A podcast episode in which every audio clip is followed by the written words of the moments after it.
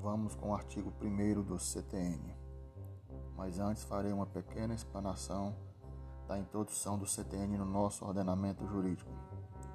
O CTN foi criado por uma lei ordinária, a Lei 5172, de 25 de outubro de 1966.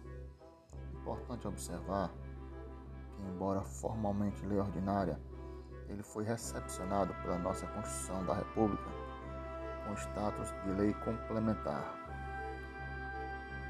Então vamos ao artigo 1. Esta lei regula com fundamento na emenda constitucional número 18, de 1 de dezembro de 1965, o sistema tributário nacional e estabelece com fundamento no artigo 5 inciso 15, a linha B da Constituição Federal as normas gerais de direito tributário aplicáveis à União, aos Estados, ao Distrito Federal e aos municípios, sem prejuízo da respectiva legislação complementar, supletiva ou regulamentar.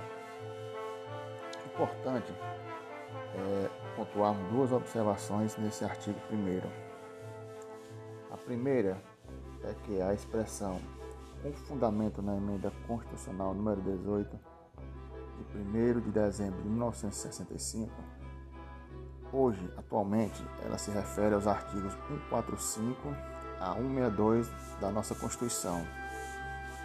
Já a segunda observação vem no tópico no artigo 5 inciso 15, a linha B da Constituição Federal, que atualmente devemos ver pelos artigos 24, parágrafo 1 a 4 e 146 da nossa Constituição.